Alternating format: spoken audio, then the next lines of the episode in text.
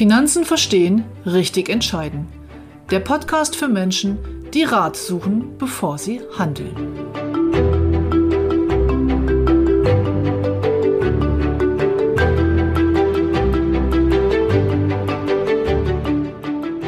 Sind Sie ein vorsichtiger Anleger? Dann bleiben Sie dran.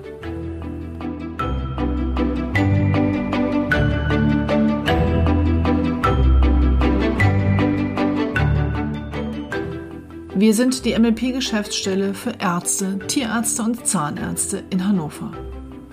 Mein Team und ich coachen beruflich erfolgreiche Menschen, die bewusste finanzielle Entscheidungen nach Abwägen von Vor- und Nachteilen treffen wollen.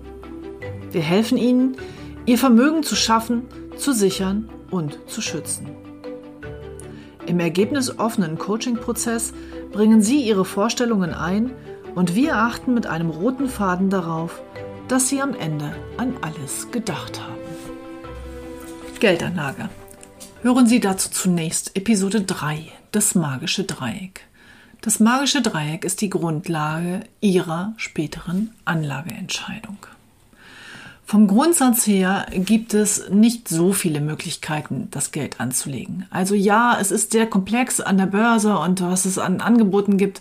Das sind aber in der Regel unterschiedliche Produkttypen mit den immer gleichen Assetklassen innen drin. Also der Kern ist häufig der gleiche.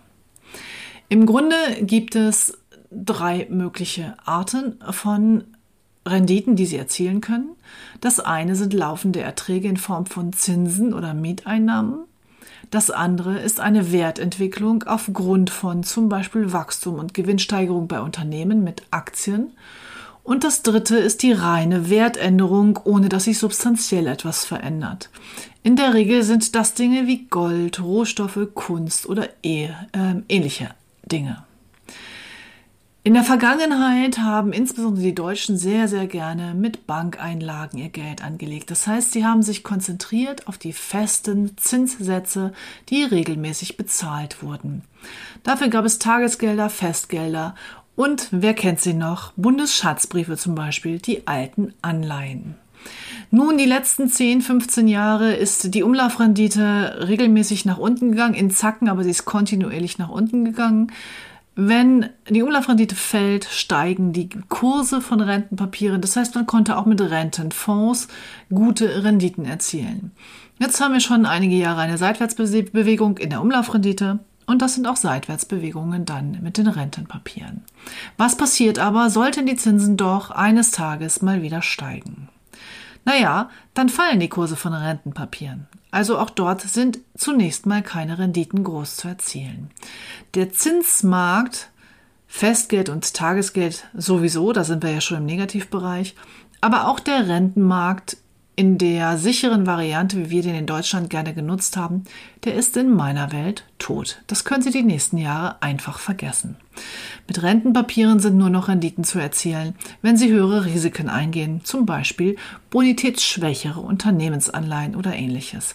Nur wenn ich mich sowieso schon auf das Risiko des Unternehmens einlasse, naja, dann kann ich in meiner Welt auch gleich in Aktien investieren. Dann gibt es die Assetklassen, die sowohl Erträge ausschütten als auch eine Wertänderung erfahren. Das sind im Groben eigentlich nur Aktien und Immobilien mit einigen Sonderformen wie Zertifikaten oder geschlossene Immobilienfonds oder was auch immer man dafür Unterarten hat. Aktien und Immobilien.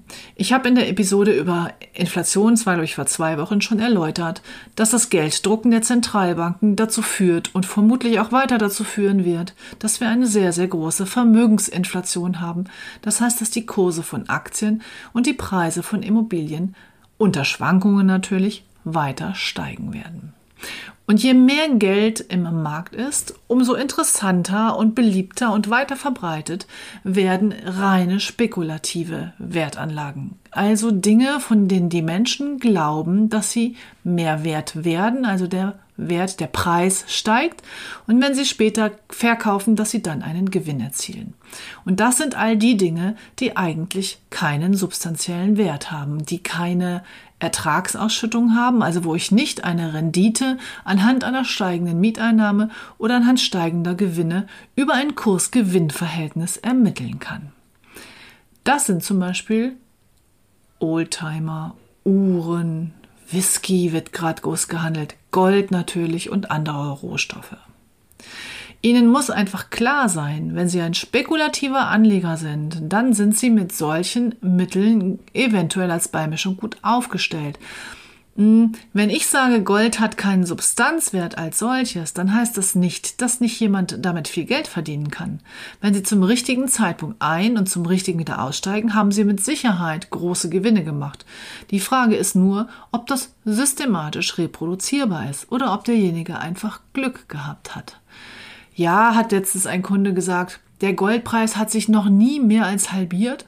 Hm, naja, ich kann mich nicht erinnern, dass der Aktienmarkt mal wirklich um 50 Prozent eingebrochen ist. Aber okay, schauen wir mal. Ähm, bei Immobilien und Aktien bemisst sich der Wert fundamental anhand der Einnahmen. So wird die Rendite ermittelt. Und wenn ein Unternehmen gute Gewinne hat und die regelmäßig steigert, wird auch der Aktienkurs früher oder später nachziehen. Oder aber das Unternehmen schüttet alle Gewinne als Dividenden aus, dann ändert sich vielleicht der Kurs nicht, aber ich habe ordentliche Dividendeneinnahmen jedes Jahr. Wenn ich mich also an der Wirtschaft beteilige, habe ich gute Chancen, hier ähm, am Gewinn zu partizipieren. Das gleiche gilt am Immobilienmarkt, der übrigens auch wieder an der Wirtschaft hängt. Also nur wenn die Menschen Geld verdienen und Mieten zahlen können, kann ich auch Renditen mit meinen Immobilien erzielen. Gut, ähm, diese grundlegenden Dinge habe ich in diversen Podcast-Folgen schon mal erläutert. Heute geht es ja um den vorsichtigen Anleger. Ähm, wenn man in der Blase der Geldanlage schwimmt, natürlich drehe ich mich da auch mal ein bisschen drin und ich höre, wenn dann ja auch gerne Podcasts und lese Artikel genau in dem Bereich. Dann könnte man im Moment meinen, ja, Aktien haben, kennen nur eine Richtung, also da kann auch gar nichts passieren und ähm, ein ETF bilden den Index nach und der Index geht immer nur von unten links nach oben rechts. Hm, ja, die Jüngeren unter Ihnen, die letzten zehn Jahre war das so. Aber ich fordere Sie einfach mal auf, das Wertpapier Ihrer Wahl mal zu betrachten im Zeitraum 2000 bis 2010.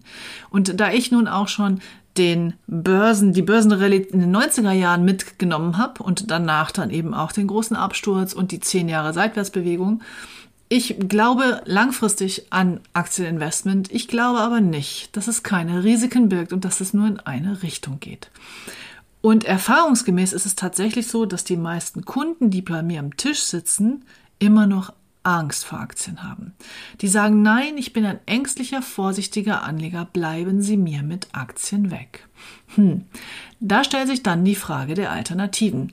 Und wenn der Zinsmarkt und der Rentenmarkt wirklich tot ist, wenn ich damit recht habe oder hätte, dann bleiben eigentlich nur Aktien und Immobilien.